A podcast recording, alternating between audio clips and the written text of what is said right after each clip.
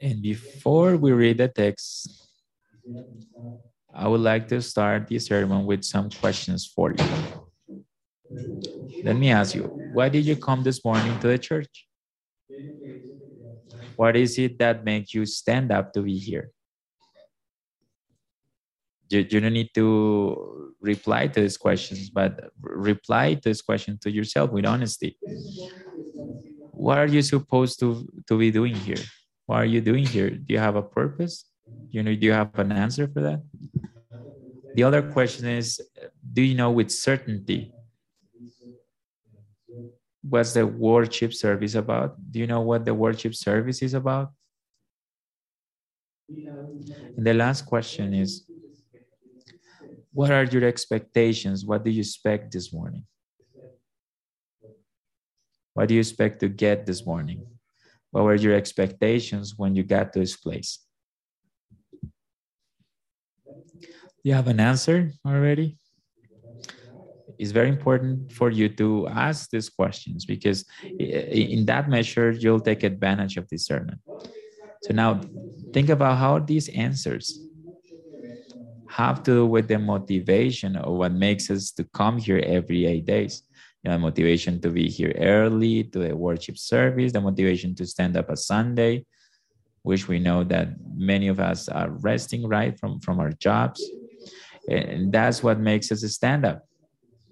And the motive you know the answer of his questions is the motivation gives us light on the motivation of why we come to this place. So let me anticipate to some of the answers you that you may have maybe you thought well i came to the church this morning. Let me i'm going to try to get into your minds. You may you may have said well there's nothing else to do on sunday. I'm going to have a good time. Important i can have an experience right? A religious experience an, ex- an experience of worship. I come here to to to feel a little more connected with god and to feel this worship connection right?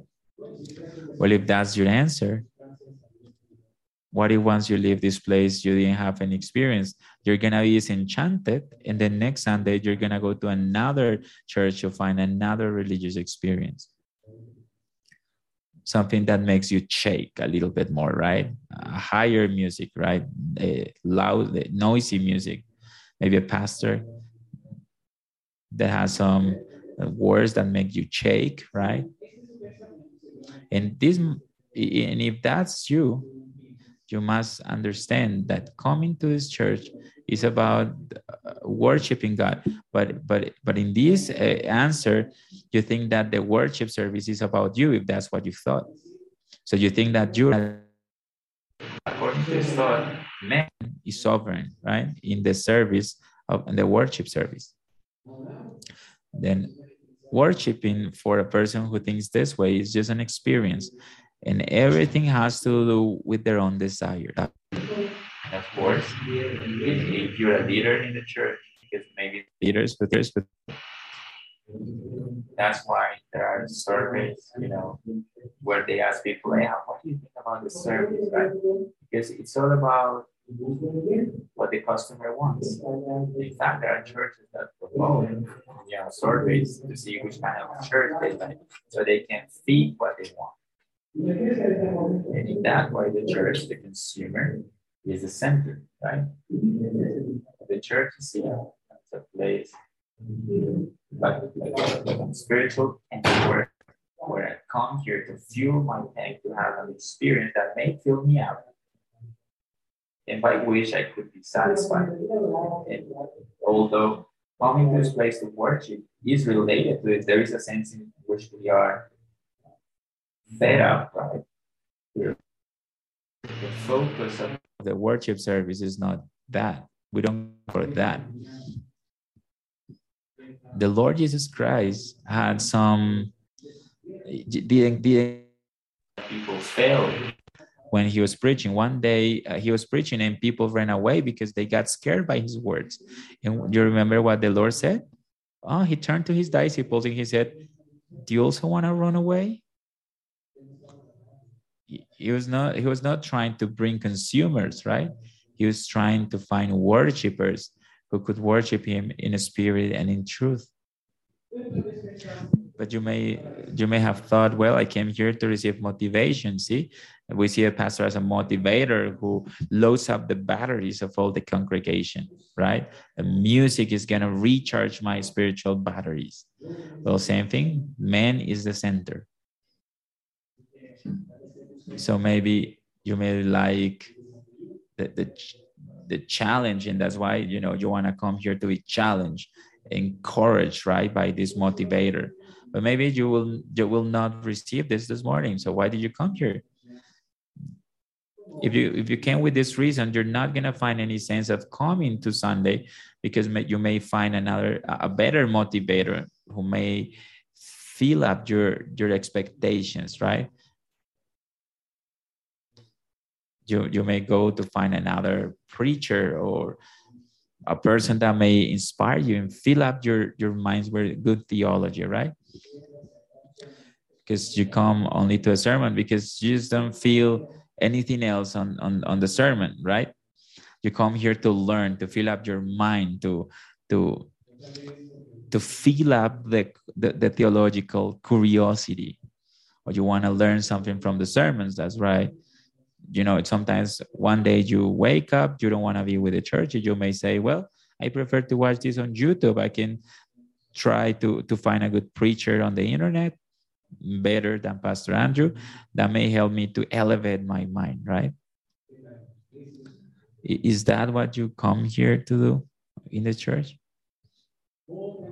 Or maybe you thought well, I came because I, I got a, a wonderful opportunity. I'm the deacon, the pastor.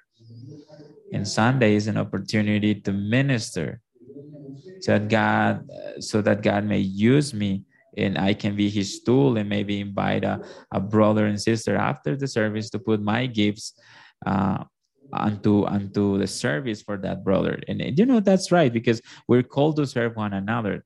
But you may think, well, God can act through me. And, you know, Sunday is the only day where I can see others and I can put my gifts uh, in the service for others, right? I can build up the body of Christ. But this meeting is not about that. Why did you come here? To fill up your emotions, to fill up your intellect, maybe to serve. What if I lose my voice and I cannot continue being the pastor of this church? Does it make sense to come to church? If I like my voice, for example, to preach. And if you get older and you cannot be a deacon anymore because you're limited, right? Your body shakes. And, you, and do you think it would be a good idea for someone to bring you here if you're an elderly person? It would be better to stay home, right? Stay on bed, maybe waiting for the Lord to come to pick you up but does it make any sense for an elderly person to come to church? Wouldn't be better for him to just stay at home watching a worship service at home? Thinking in this way is, is going to be very uh, because if you're older or if you're in a great anguish or if you're sick or if you have something better to do is is going to be difficult to be at church. Because people here is not glorified in a sense right? So we have problems here in this church. So it would be better to stay home. Because it's not a nice experience doesn't inspire anything. I don't fit here. I don't find a place to serve in the church. So i go to smaller church to serve. I don't i don't know what you're expecting here but you know sunday service is not uh, is not about the things i've mentioned before. I want to show you this morning through exodus 24 what what the sermon is about what the worship service is about. And as a summary what i want you to understand this is that this day is about the invitation the loving invitation that god or invite that god has made to come to him to contemplate him in the beauty of his holiness. God wants us to uh, get to know him better. This is the house of the Lord. It's not the same to be in my house, but on the house of the Lord. This is the house of the Lord and the gates of heaven There's no better place to be than in the house of the Lord. That's what the psalmist said. Where would you like to be more? That with the Lord in his house.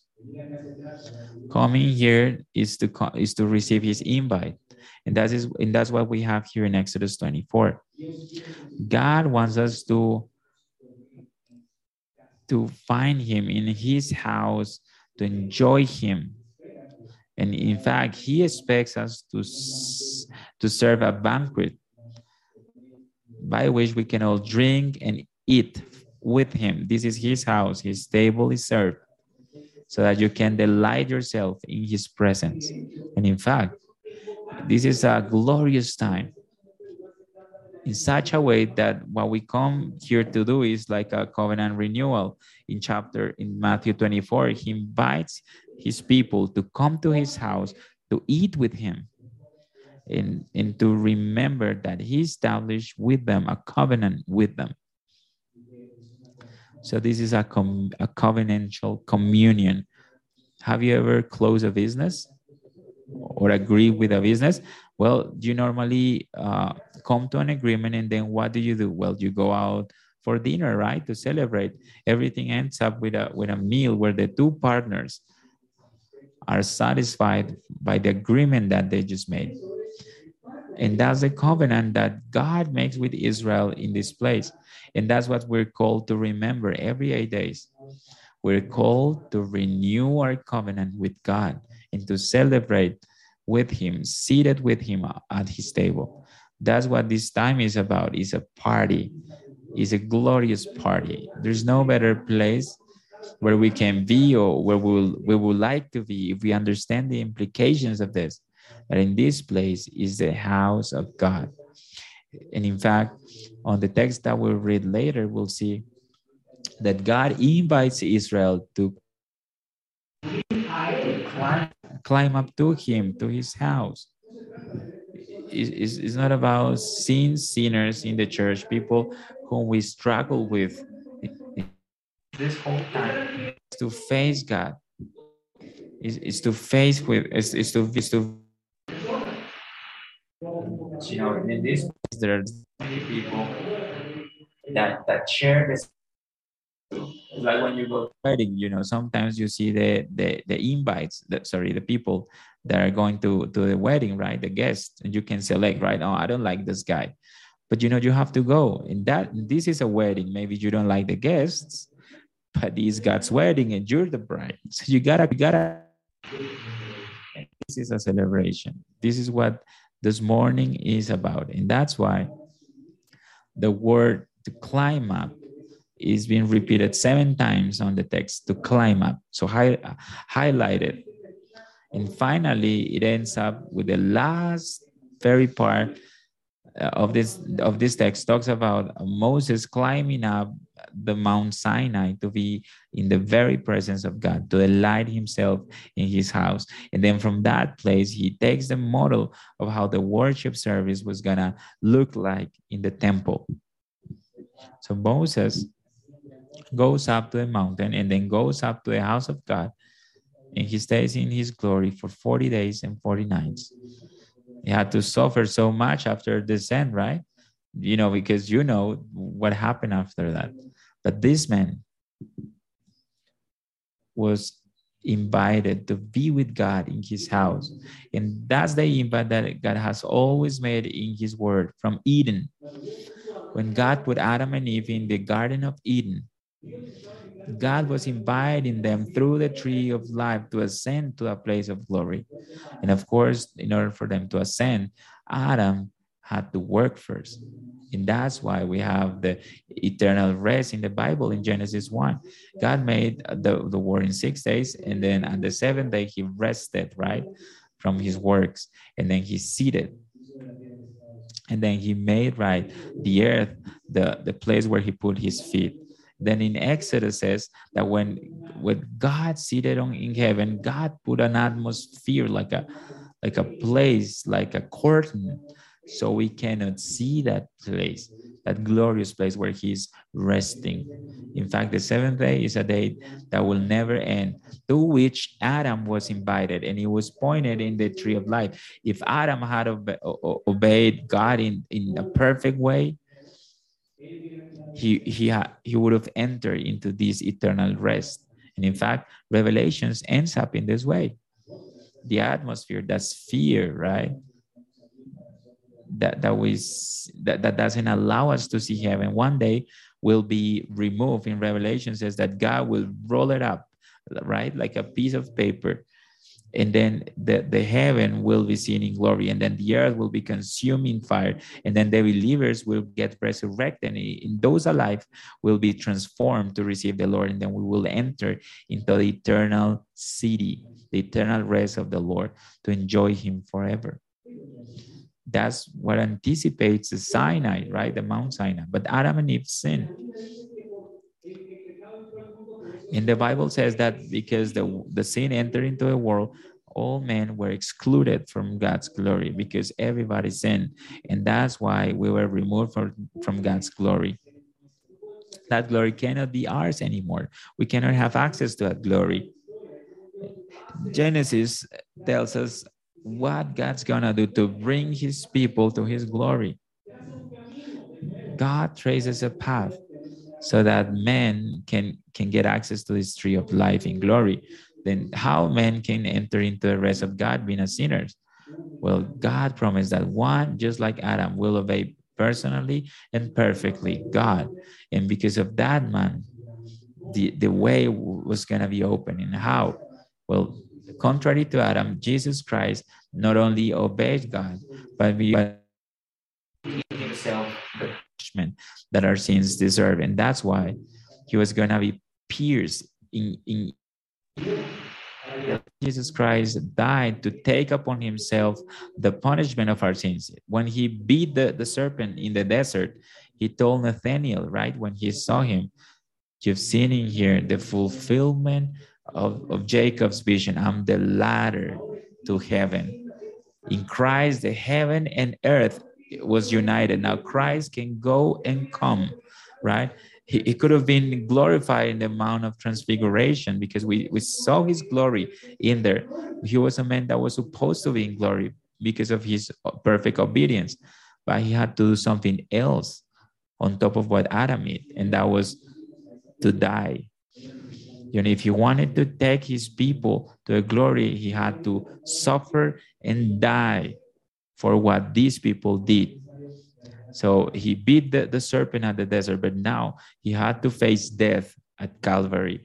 And when he went to cross, this death was absorbed, and then he was resurrected to give us glory and hope to for us to get access to glory. And then he ascended to heaven to take us with him to that glory in a way that today we're in a, we're in a more exalted place than the place that we're going to be reading today, Mount Sinai.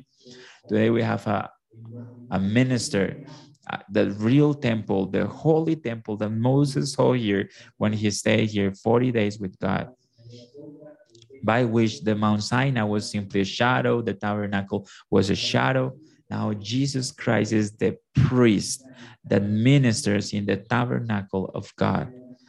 And he has united heavens and the heavens and the earth with us. So today, the heavens and the earth are, are so we can come to the very presence of God and we can have a dinner with him in his table. That's what we see here in our text. And that's the invitation that we see here in the text. Do you want to read it? God is inviting to climb up to his house. Exodus 24 says, it says, Then the Lord said to Moses, Come up to the Lord, you and Aaron, Nadab and Abihu, and 70 of the elders of Israel, and you're to worship at a distance. But Moses alone is to approach the Lord, and the other the elders must not come near, and the people may not come up with him. When Moses went and told the people of the Lord's words and laws, they responded with one voice, Everything the Lord has said, we will do. Moses then wrote down everything the Lord had said, and he got up early next morning and built an altar at the foot of the mountain and set up 12 stone pillars representing the 12 tribes of Israel. And then he sent young Israelite men and they offered up burnt offerings and sacrifice young bulls as fellow uh, as fellowship offerings to the Lord. And Moses took half of the blood and put it on bowls, and then the other half was splashed against the altar. And then he took the book of the covenant and then he read it to the people, and they responded, "We will do everything the Lord has said, and we will obey." Moses then took the blood and sprinkled it on the people and said, This is the blood of the covenant that the Lord has made with you in accordance with all these words. Hi, hi, highlight this. Moses and Aaron and Nadab and Abihu and the 70 elders uh, of Israel went up and saw God and saw the God of Israel, and under his feet was something like pavement made of lapis lazuli, as bright blue as the sky. But God didn't raise his hand against this leader of the Israelites. And they saw God and they ate and drank. And the Lord said to Moses, Come up to me on the mountain and stay here, and I'll give you the tablets of stones with the laws and commandments I've written for their instructions. And then Moses set out with Joshua, his aside, and Moses went up again on the mountain of God, and he said to the elders, Wait here for us until we come back to you. Aaron and Hur are with you, and anyone involved in a dispute can go to them. And then Moses went up to the mountain, and the cloud covered it. And the glory of the Lord settled on the Mount Sinai. For six days, the cloud covered the mountain. And on the seventh day, the Lord called to Moses from within the cloud. To the Israelites, the glory of the Lord looked like consuming fire on top of the mountain. Then Moses entered the cloud and he went, on up the mountain. But wasn't he on the on top of the mountain? Well, this is another mountain. And he stayed on that mountain 40 days in the Mount of Zion, right? The 40 days and 40 nights. Wow.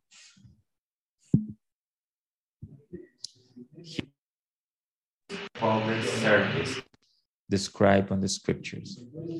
The, the people of Israel was freed from slavery from Egypt, and they had been freed with a purpose to worship God. God invited them to their house, to his house. In fact, in uh, Acts 18, Moses says, God called me so you can free his people to worship uh, the desert. The purpose of, of redemption is, is to worship. The purpose of salvation is to serve the Lord, is to serve Him, is to face Him in, in His presence, to live for Him, to be in His glory. That's why we were redeemed for. Salvation has a glorious aspect that simply just stay here seated in a day like today. God wants to take us to his glory. This is what represents Moses climbing up even higher than the Mount Sinai. God wants to take us to the Mount Sinai. And that's our expectation when we gather today. That's that this seventh day, what, what it points at is our eternal encounter with God in glory. That's why we celebrate that God has invited us to, to participate of his glory. That's the expectations of the believers that one day we'll get resurrected and we will enter into glory with him. And as we wait for him, it, it is necessary to renew our covenant because our, our minds tend to forget the things that had that had passed our eyes sometimes uh, cannot see the invitation that God has made. And that's why we got to beg the Spirit to open up our eyes to contemplate what's happening today. Today, the heavens and the earth are gathered together, just like what happened at Mount Sinai, anticipating our wedding with the Lamb. This is the climax of the book of Exodus. Notice the invitation here. What is the invitation? Is the salvation of God, the purpose of it is to come up to the Lord. Verse 1 Come up to the Lord. God is not inviting us to come to a specific place. God is calling us to go to Him, to a person. It's, a, it's an encounter with Him. That's what the, the day of rest is about. That's why we come here to church, because God put us an appointment to, to be with Him that's what's happening in this service, this worship service. And that's why when this service starts, we proclaim what the Lord has said. Hey, come, come, worship the Lord in, in the beauty of his holiness. It's not the invitation of Pastor Andrew. It's not the invitation of Freddie, which eventually come here, or the elders of the church. No, it's not the elders of the church who are inviting you. They're simply uh, outspokesmen of Christ. And this, this is what makes me shake before I come to church. I come here to be an instrument of the Lord in his hands to invite his people, his bride, to come to him. That's what makes sense in my ministry. That's what gives a sense to my ministry. It makes no sense to come here to encourage you to come to this place. And you know, I would be a clown, you know, if I if I do that if I simply come here to come to see me or a motivator, but I come here as a herald. And, and this is simply a man who points to the glory who's calling us to his place. I'm, I'm only a voice. A voice. And that's why the invitation without God's word makes no sense. One day Moses is invited. He goes up the mountain and descends to invite the people. But then the people had to prepare themselves to, to find God. And then he declares them the laws, the words of the Lord. And then it says that the, Moses went up to the mountain on verse 3. And then he came down to the people and tell them all the ordinances, talking about the Ten Commandments and the implications that we've seen up to chapter 23.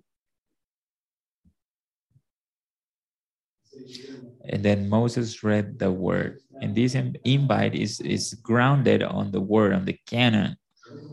And that's why what, what, you, what you've seen this morning is, is, is the public reading of the scriptures, calling you to worship God, the public reading of a scripture comforting you in Christ because he's opened up a way to for us to come to God in, in, in a with a worshiping intention. That's what Moses is doing. Here we have the principle of the federal representation. The people of God is invited to come before the Lord in Moses. So it says here that only Moses was able to get nearby the Lord. Verse 2 they're closer to the Lord. So the people of God is invited. God redeems his people to come to worship him, to, to share, to, to be with him at his table. But the people of God is represented now in Moses. So the, the, the people of God goes up the mountain through Moses. And Romans 5 establishes this represent establishes this representation principle because we're sinners and we we cannot come to God and not because we per, we sin personally but because Adam sinned and that's why we were all made sinners and that's why we're born and we start sinning. We don't sin because we're clean of conscience right or something like that but quite the contrary. It's because we understand that we're depraved and that the only way they can be invited to this house of prayer and the only way they can enjoy the presence of God is by being cleansed out by the blood of the lamb. And that's why in this church we consider our people our children to be part of the people of god but we but you know the only way they can have a, a you know like a membership with the people of god is if in somehow they belong to the people of god of god their children here, and they don't have to grow up and, and, and, and confess, uh, right, that they believe in God. No, we. This is what the Bible says that God says that He put them in these people, eh, within these people, to worship Him. The Bible says that the, the, the children of the believer are holy. They're not dirty. They're part of his people. They're part of his of his loving church we don't have any reason to exclude them. That's what the Bible says. That's why we, we need to make them participant of, of the blood of Christ through baptism. To them, the promises and the covenants belong. Eh, how do we know that? Through the scriptures, for, through the canon. And notice here that Moses came here and told the people of God all the ordinances and laws And then on verse 4, it says that Moses wrote all the words of the Lord. Everything that we've uh, read so far, it was written on a book. And this is the first canonical book. This is not oral tradition. This is about scripture that's what makes sense that, that's what gives sense to this uh, celestial convocation before the lord we have any reason to gather as a people of god expecting god to show up in here because god is the one who invited us and how do we know that he invited us because he spoke on his word on his written word and that's why pastors shouldn't talk about their own words i don't explain if I don't explain the Bible, my mission here makes no sense. If I promise things that God had not promised, I'm a false prophet and I had to be destroyed, like all false prophets. That one day will be destroyed by the sword of uh, the, the sword that comes out of the mouth of God. Does it make any sense for me to tell you my personal things? No, that's why you don't come here to listen about me or the preacher. You come here to listen to God's word, what's written. So this is the canon, the first uh, registry we have. The scriptures are is the canon of God. This, the man uh, of God wrote the words of God, being led by the Spirit of God. How do we know that we can come here to this church without dying? How do we know that we as a sinners will be able to gather with God? Because it is written. Because it is written. Our security our safety. That's why the communion is possible because we have a mediator and we have his word. And isn't this curious that the Lord, just like Moses, he was from heaven and he came down from the mountain he came down from from zion to this earth and he became flesh and what did he do when he was in, in the midst of us when we saw his glory the first thing i saw was is to stand up on a mountain and to preach the canon.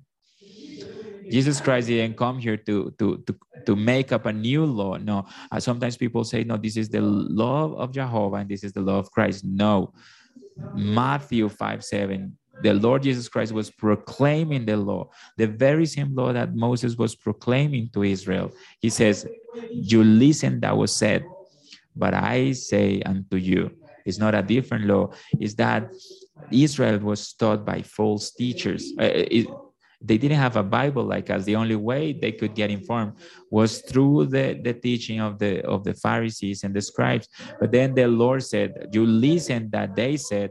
But let me tell you this: I'm explaining this correctly on the on, on the law of Moses. That's he.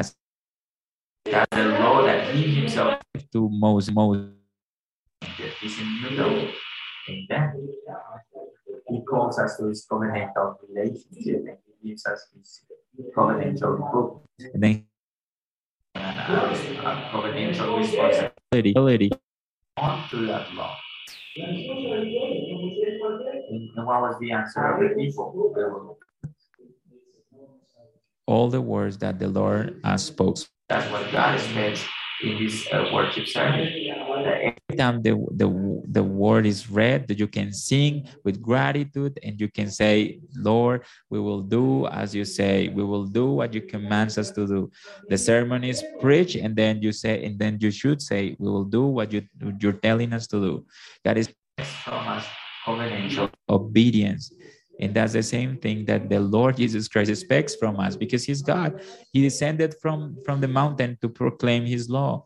And then in, in Matthew, he says, Not every person that, that tells me, Lord, Lord, will enter into the kingdom of God, but he who does the will of my Father in heaven. Many will tell me on that day, Didn't we prophesy on your name, on your name? We take out demons, we made miracles. We came here to serve you, Lord.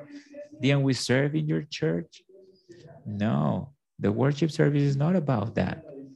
This is about a covenant and it's about your obedience. And then I will declare unto you, I will never knew you.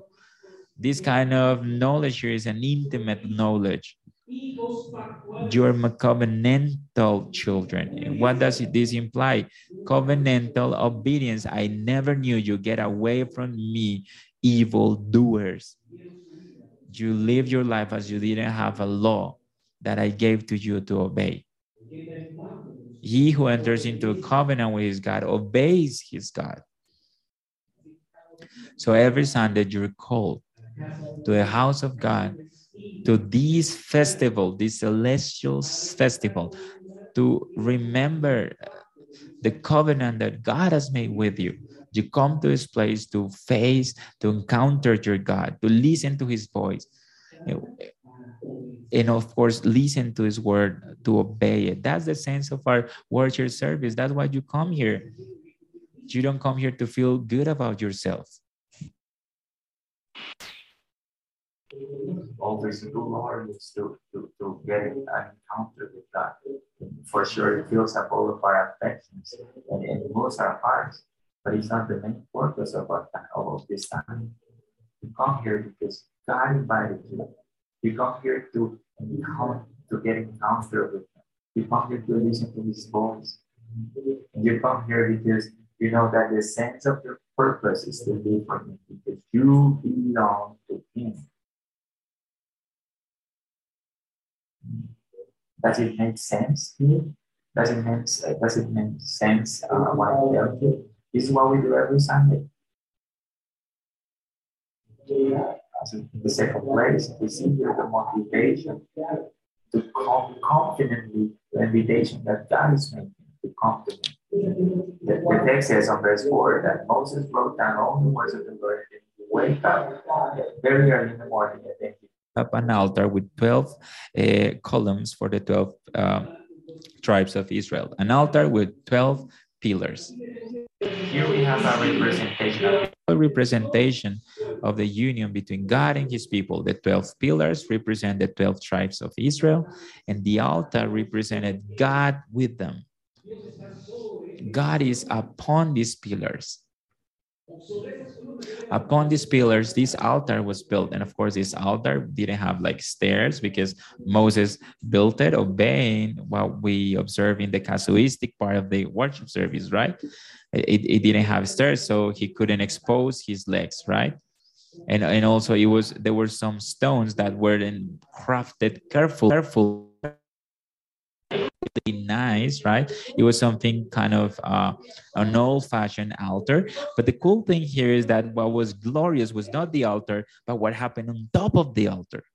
That's what's glorious. The communion that took place on the altar, an altar that was gonna be shed, uh, that was gonna be uh, shed with the blood that that was gonna be put or pour out on the altar, and that's why God uses blood to to cover your sins. We as sinners, we, we don't have to run away from God because God removed our sins through the blood that He shed. God satisfied His wrath, and that's what we call propitiation, the satisfaction of God's wrath. That's what, uh, what that's what uh, this thing that happened on the altar is about. Psalm says that Lord is angry with the sinner every day you know the, god's right is upon our lives every day. So every time you leave you know one, one day you leave is more wrath you have. God should kill us all at, at, at, at any time. But the very reason why he doesn't kill us is because there's someone that that that was seated in our place the lord jesus christ. God condemned the righteous to save the unrighteous all God's right was upon Christ. God drank the, from the cup of God. And that's why Christ was suffering. When, when he was crying at Gethsemane, Father, he said, if you want to pass over this cup, but then sometimes people think that one day they'll face God as if nothing happened, but they don't understand that they will face his wrath. Any path you choose, to have a relationship with God. The God of the Bible is vain if it's not through Jesus Christ.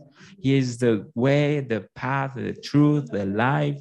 And he's the life because he opened up a, a path for us through his death at the cross. At that cross, the heavens and the earth were joined together. And we received again at home we have hope to participate of God's glory at the very end. and to be able to enter into that glory resurrected, to enter into God's house only through the blood of the Lamb. And this is a glorious invite because what we do in, in, in, these 12 pillars in this altar is holocausts and sacrifices, born offerings. Moses called the the the the, the young people. The people. So they didn't have like a, a, group of priests who could do that. But the, the young people were called here to act as priests and they start slaughtering animals to offer sacrifices. And this was a way to represent what was happening here there was a visual representation to the people. They selected an animal from the from the people of god from you know from the animals they had. That animal had to be spotless. So in a way yeah, it typified the holiness that is required to come to god. But this lamb was spotless with any defect. It was perfect right? His legs was were perfect, everything was perfect. And then he was sacrificed, and then his blood was shed upon the altar and, and on top of the stones, and then he was put on the altar, and then fire was put on him until the fire was consumed. And then on top of that animal, God, Israel confessed his sins, and this animal represented the people. His animal on behalf of the people. Visually speaking, this animal represented the Lamb of God who takes away the sin of the world, the death of Christ. He who died for our rebellion, for our transgressions. And then Israel was looking to the future, to that Lamb that was promised by God in Genesis 3:15 through which they were confessing their sins. These sins were in imputed on top of the lamb. And that's why the lamb was, died and was consumed by fire as a holocaust entirely. And then there was a column of smoke that came up to heaven that went up to god. And that's why the born offerings are called in hebrews the, the offerings of ascension. And with this you know this uh, meant that the very same lamb also was a figure of the ascension of Christ when he resurrected from the dead, because he resurrected and then he ascended, and now he's seated at the right hand of God in the house of God. And this represents that the very people of God ascended with the sacrifice to, to God. They died with the sacrifice, but they also ascended to God through the smoke of the sacrifice. And now God had a, a sweet communion with his people because his wrath was satisfied.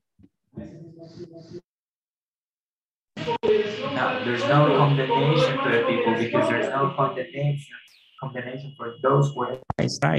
Now, Christ represents us before God's throne and we're there with him. Ephesians 1 says that the people of God who is united with Christ is seated already in the heavenly places with Christ.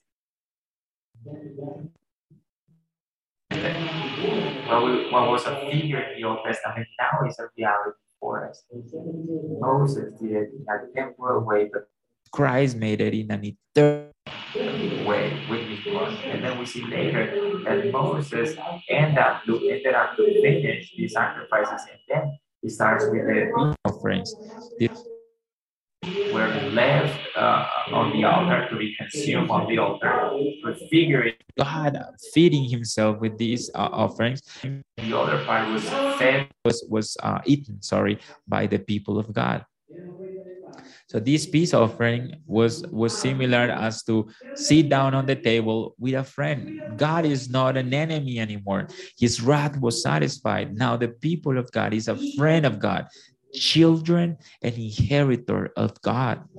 Now they're they're peaceful, they're relaxed, and now they're having dinner with God. And we infer from this that what they ate and what they drank from this was the, the meat and the blood of the sacrifices.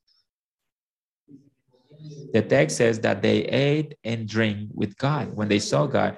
These were the peace offerings, these offerings that typified by communion with the God who redeemed us and justified us with Christ. peace offerings. Then, with the very same blood that was shed upon the altar and was put in bowls, the text says that Moses took half of the blood and put it, put it in bowls, and the other half he splashed it against the altar. And then he took the book of the covenant, and then he read it to the people, and they responded, "We will do everything the Lord has said, and we will obey." So what did Moses do? He took the blood and he shed it upon the people, and he said, this is the blood of the covenant that, the Lord has made with you in accordance with all these words. This, this is what this is the blood. What's the difference with what the Lord said in in the in the Lord's Supper? Seated at the table with his people, and when he said, "This is my blood," Moses is saying he's pointing to Christ, but then Christ says, "No, today is being fulfilled what Moses said. I am who will shed my blood upon you. Is upon my blood that you can have communion with God." is, is for that reason that I prepare a, a dwelling place for you in heavens, and I will ascend to heaven, heaven me forever, and I'll come back for you. I will give you as an anticipation my spirit, so you can expect my my second coming and my word and my sacrament. And brothers, this is what was happening here. The very blood that was shed upon the people was pointing to the application of the sacrifice of God upon the people. People was receiving here that God acted that sacrifice with Christ. Justification. Justification. Before the Lord, we have peace. Now they have peace to be seated at the table, to eat with God through the blood that was shed upon them. That's the application of God's sacrifice upon them. This is what we call regeneration. This is the, the cleansing that, that the Spirit acts upon men in the, in the heart of man. This blood that was spread out, that, that was shed upon the people, now is clean to present themselves before the table. And this is what, what points are uh, points that are baptism. The baptism of these people was with blood. Remember, our baptism is with, with water, and is with blood. Uh, sorry, with water. You know, the baptism they had was because they anticipated the, the shedding of blood of the Lord Jesus Christ. You remember in the Old Testament, everything was sanctified with blood. And without blood, nothing could be sanctified. That's what Hebrews says. But now we don't have blood anymore, but water, because the sanctification was already acted at the cross of, of Calvary. Now we don't expect anybody to shed his blood. The blood was already shed by the Lamb. He's the only sacrifice for our sins. And that's why the scripture says that the Lord said at the Lord's Supper, This is the covenant, this is the cup of the new covenant, and this blood is shed for you. So, brothers, that blood that was shed by Christ eh, should should be used by us to encourage us to, to be able to eat from his table this morning. And the very reason is that the God's wrath was satisfied. Someone died for us and opened up a way for us to the Father. We don't have to die. Now we can live and, and participate from faith God and to be able to contemplate Him in the beauty of His holiness. Do you notice that? Through this blood that was applied to them, now Israel could uh, approach God uh, uh, through Moses and, and the elders. There's, there's, they were able to eat and drink with him. And notice what verse 11 says God didn't extend his hand against the leaders of the Israelites. So, what does it mean? This God didn't kill them. That's what it means. God didn't kill them.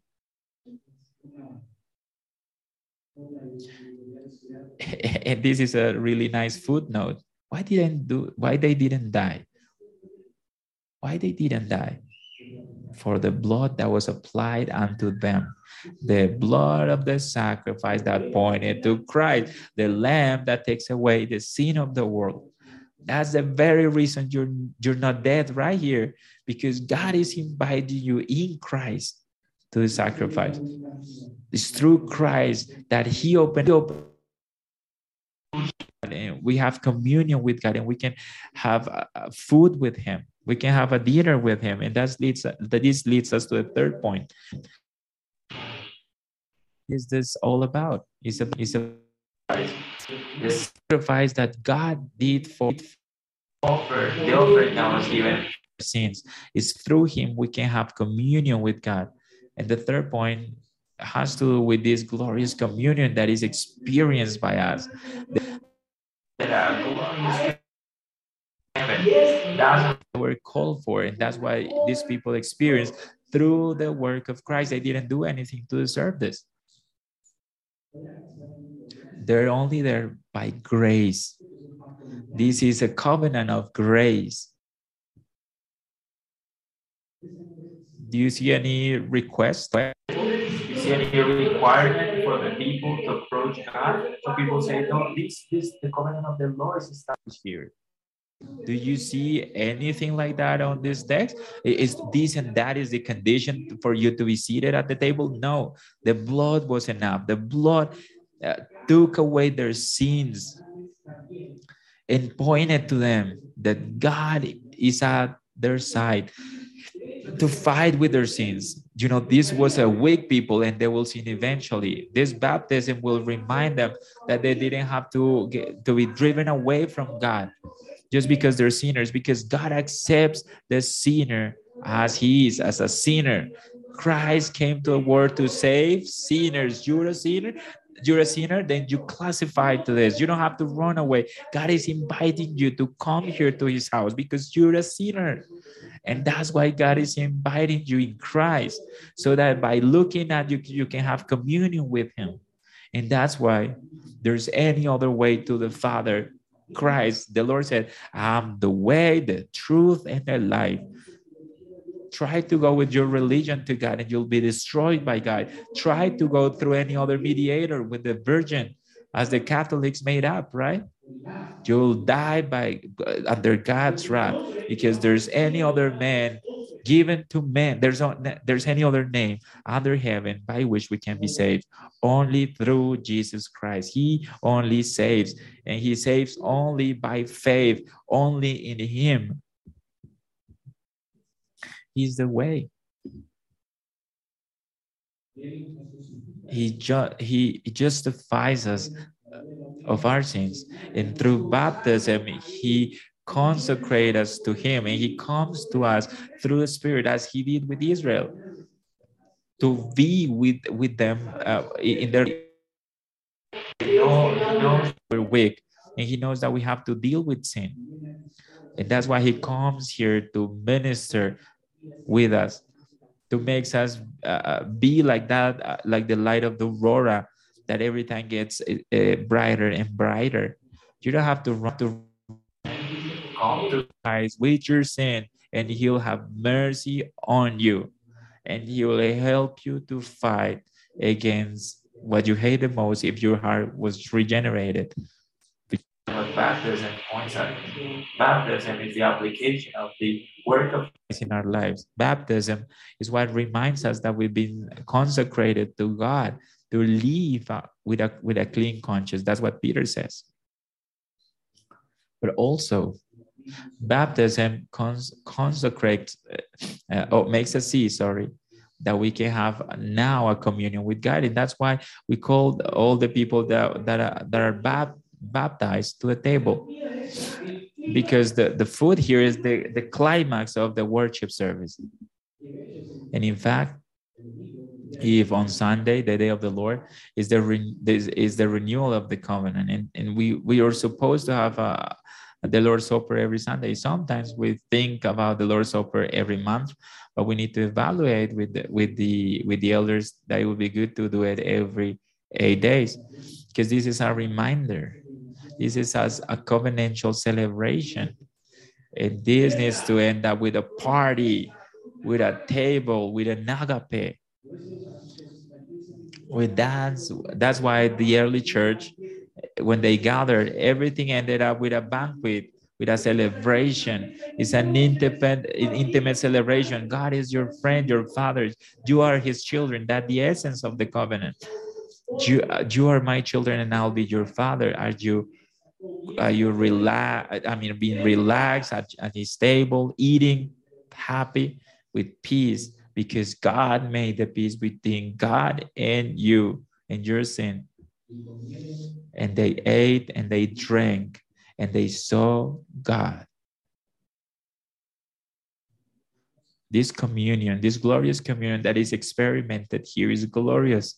To see God, that's the end of, of men. We were created for that. There's any other experience more glorious than to see God. There's any other end in our lives than to contemplate God. That's what the theologians call the beatific vision. That's what we were created for.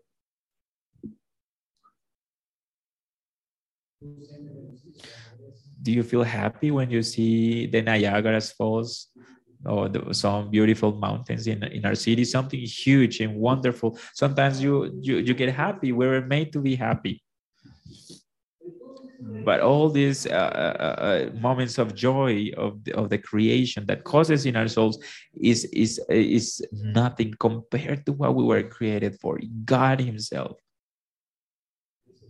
That's what we were that's we were made for. The, the blood of the covenant united us to him so we can enjoy this glorious communion with him that blood of the covenant is, is the basis of this relationship. That food then was the climax of the worship service at Sinai. And before Israel departed from the mountain of, of Sinai, God, after on chapter 25 on, God ordains Moses as Moses was in heaven, right? In the in the in the you know it's here Moses climbed up to a mountain and then the cloud covered the mountain. He was already at the top of the mountain, but then on verse 18, it says that, um, that Moses entered into a mountain. But how can that be if he was already in, at, the, at the very top of the mountain? Well, the Bible says that this is the Mount Zion. And, and the Bible says that everything that was ordained to Moses in these 40 days was to, for him to make a tabernacle according to a celestial model or the, or the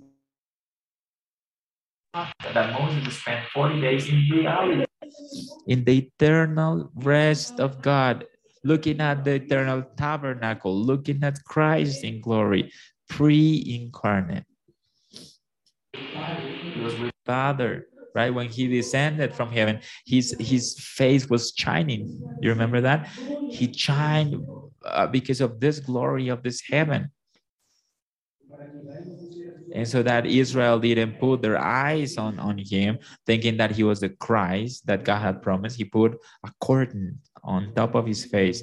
So Israel could wait for, for a, a, different person, the perfect mediator between God and man, Jesus Christ, who will not be 40 days in there. You know, Moses had to come down. But Jesus Christ has been there and he has not come down. But and when he comes down is when the earth and the heaven will be united and his and his holiness will consume this earth. And then he will resurrect us if we're dead in our flesh, and then we will enter into that eternal joy to enjoy Him forever. So, brothers, when the Israelites departed from, from, from Sinai, what they took with them was a model of what Moses enjoyed in the mountain of God. In fact, this is a model of what we enjoy in this place this morning. Do you want to know what's happening here? That's exactly what happened to Moses at that mountain. Is it, this was not about Mount Sinai. This is not about to come to these blue chairs that you have in front of you. Do you know what the scripture says? Come with me. Let's go to Hebrews. Chapter 12, 18. Let's go to Hebrews the book of Hebrews, chapter 12 and 18. You have not come to a mountain that can be touched. And he's talking to the Christians in the New Testament. Moses was in heaven, and then he gave the people a copy of how they had to do their worshiping services, anticipating the reality. The reality of what? What was the reality? This was the reality. You have not come to a mountain. You have not come to a shadow you have not come to a mountain that you can touch, or the burning with fire, or darkness, gloom, and, and storm. All of that could be seen. You could listen to a trumpet blast, or the noise was such that those who heard it begged that no further word be spoken to them because they could not bear what was commanded. Even if an animal touched the mountain, it must be stoned to death because God is holy. And then it says that the sight was so terrifying that Moses said, I am trembling with fear. You know, if this happens in, at Sinai, in a, in a physical mountain, can you imagine now? Can you imagine now? And this is a contrast. What's happening here every Sunday? I expect you to change your mind radically and that you come early here when, when God calls you to come here. And so you can listen his beautiful words offering forgiveness for your sins. And the sermon that invites you to consecrate to him and you may answer yes lord we will do it. And, and so you can end up eating with him. And why? Because what's happening here is this You've come to a mountain of Zion, the very mountain that Moses went for 40 days. The city of the living God, the, the, the, the uh, celestial Jerusalem, the, the firstborn in heaven, and to God, the judge of all, and the spirits of the righteous made perfect. We're, we're gathered, we're, we're our brothers, we're glorified in their spirits and we are with Jesus Christ, our priest who resurrected, and he's there in that place.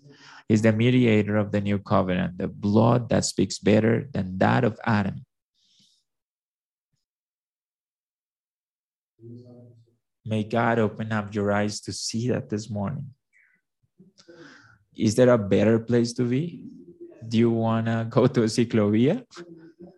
When what's happening here is that there are angels with us? Christ Himself is ministering His word. Everything looks ordinary in this place. An ordinary man in an ordinary pulpit, although it looks new. Everything looks ordinary, right? But this is glorious. There's only one voice from he who speaks, the herald, you remember? It's God who invites his people, it's he who serves at the table is he who points at our children with the blood that was shed, his blood through the waters of baptism. Is he whom we encounter today? Is it worthy to stay home? No. Doesn't matter if the preacher doesn't feel my expectations. Do your best to understand what he what he says, even though if it's dark and by the doesn't matter the preacher is his word.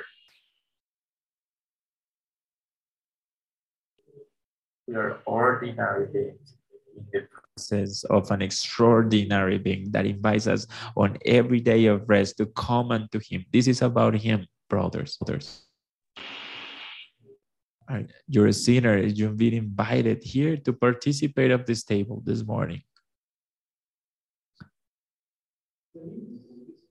That's how we open up our service today. Come, come and worship. Let's lay down and worship God. Let's have this glorious vision about God. And you, do you remember what they saw?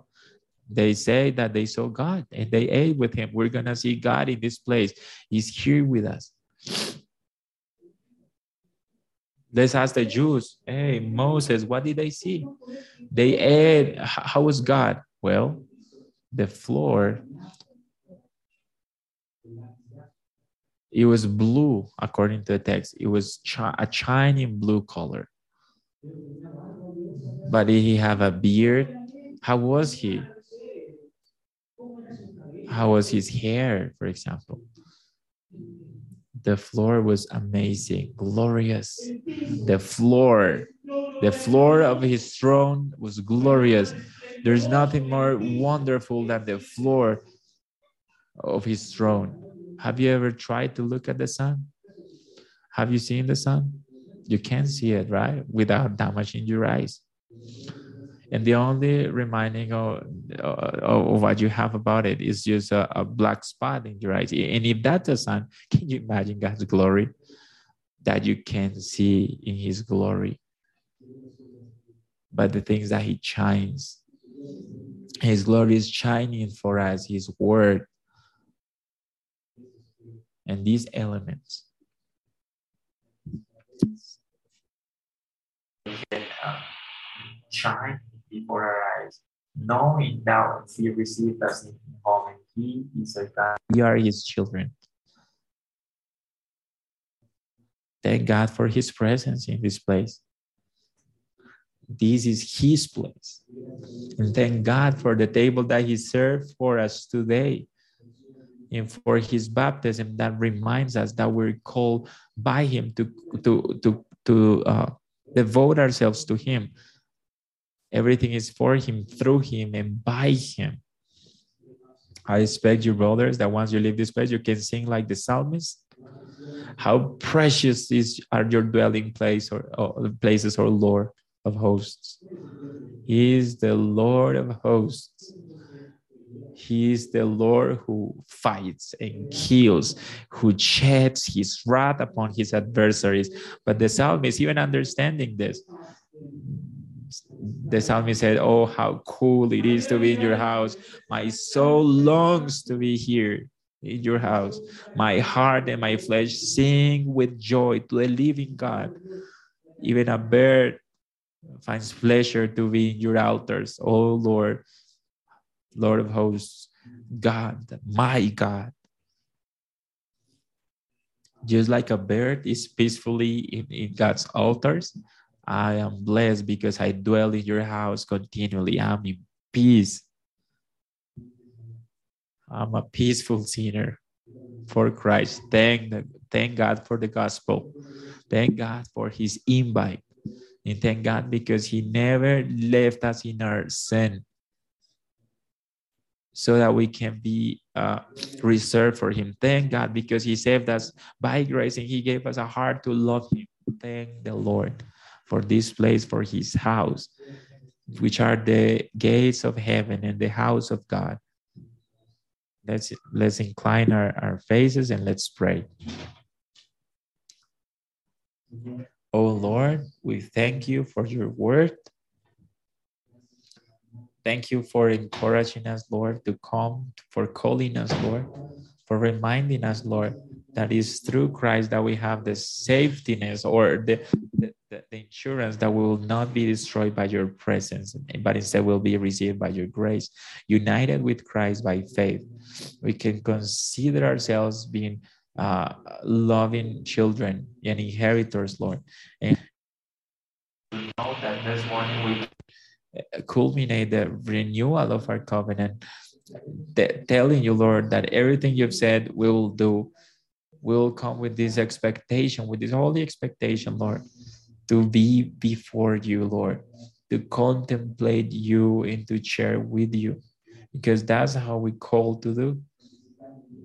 Anticipating that glorious day, one day that we will be gathered as your church, as your bride, Lord, where, where you'll seat us in, in your table and you'll serve us, Lord.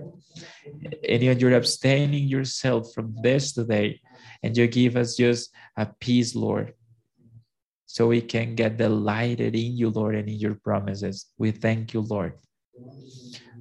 How blessed is the man who trusts in you, Lord. In your mercy, Lord, also bring salvation this morning, Lord that any sinner may leave this place without trusting in you, Lord, without putting his trust in you, Lord. Transform hearts, Lord. We ask you this in Christ Jesus. Amen. Let's stand up and let's pray for